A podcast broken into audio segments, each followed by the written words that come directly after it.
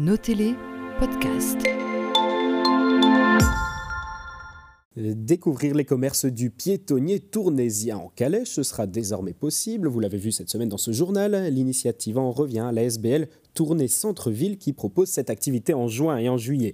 L'accueil réservé à ce service est pour le moins mitigé. C'est l'objet de l'édito de la semaine.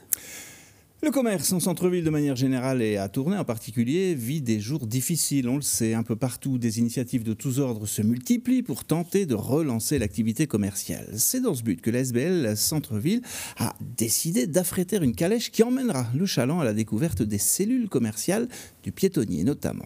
Alors autant dire tout de suite, l'initiative ne soulève pas vraiment l'enthousiasme. Beaucoup estiment et ne se privent pas, pour le dire en des termes parfois un peu cavaliers, que l'on se trouve là en présence d'un cas d'exploitation de l'animal qui ne correspond plus vraiment aux standards de l'époque. Ils partagent dans cela le point de vue d'associations de protection des animaux qui, des plus radicales on sans doute, aux plus modérés, dénoncent cette pratique s'appuyant sur des tristes exemples qui ont mené parfois à la mort d'animaux de Montréal à Séville en passant par New York. Eh bien, elles enjoignent les touristes à refuser de recourir à ce type d'activité. Et elles rappellent que les chevaux qui tirent des calèches doivent impérativement avoir accès à de l'eau, de l'ombre, bénéficier de repos, ne pas tirer de trop lourdes charges et ne pas emprunter des routes où la circulation est trop intense. Ce sont des recommandations qui tombent sous le sens et qui, nous n'en doutons pas une seconde, seront évidemment de mise à tourner.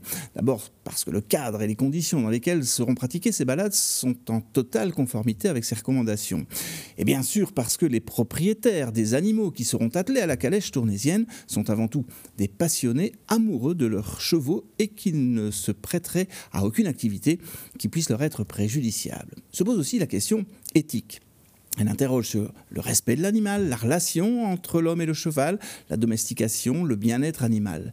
Là, autour de limites clairement définies par un cadre légal, eh bien, il reste une zone d'interprétation.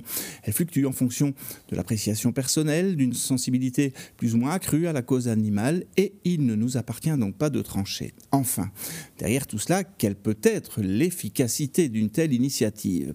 Elle ne pourrait être que difficilement objectivée et fera dire à ses opposants qu'elle n'est qu'un sur une jambe de bois et à ses défenseurs que toute action qui peut redonner souffle à un commerce en grande difficulté mérite d'être entreprise. Merci Xavier.